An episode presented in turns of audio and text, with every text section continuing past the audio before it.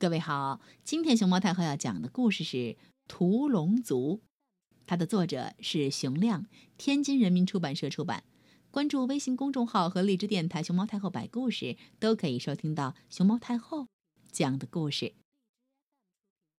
很久很久以前，有一些人叫做屠龙一族，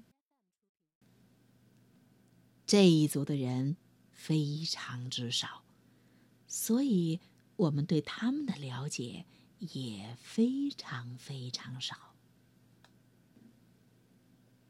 屠龙族的人数之所以很少，是因为他们对生下的每一个孩子都精挑细选，不够强壮、不够勇敢的，都要被丢弃。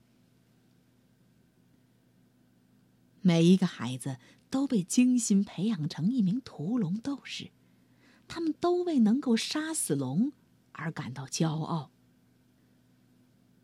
他们不停的找龙挑战，在深深的海底，在黑黑的地缝，在高高的天上，任何地方，他们都不会放过。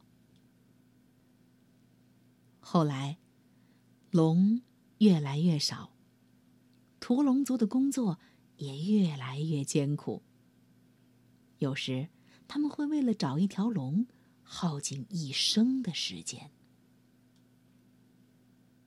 再后来，没有人真的见过龙了。孩子们会问：“爸爸，什么是龙？”这时，大人才感到担心。屠龙族的传统，难道就要消失了吗？屠龙族的长老们赶紧把自己对龙的印象，用壁画、雕塑，或是长长的史诗等各种各样的方式记录下来，以免他们的孩子长大后连龙是什么。也不知道，屠龙族的后代们就在周围充满龙的环境中长大了。一代一代，他们的玩具都是龙，他们的衣服上都是龙的图案，他们的童话里全是龙的故事。找龙。成了屠龙族每一个孩子的梦想。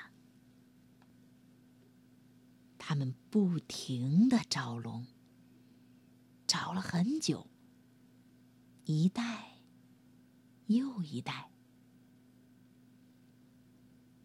终于，有几个最勇敢、最坚强的孩子爬上了从来没有人登上的高峰。结果。他们发现了一个洞。原来，龙并没有真正消失。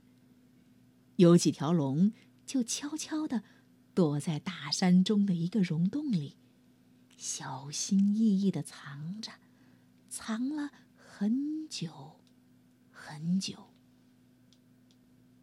可是，孩子们却高兴的大叫。终于找到真正的龙了。经过那么久的寻找，屠龙族的孩子现在变成最热爱龙的人了。龙，你不用害怕，以后所有的孩子都不会再伤害你们了。古老的东方有一。条龙，它的名字就叫中国。古老的东方有一群人，他们全都是龙的传人。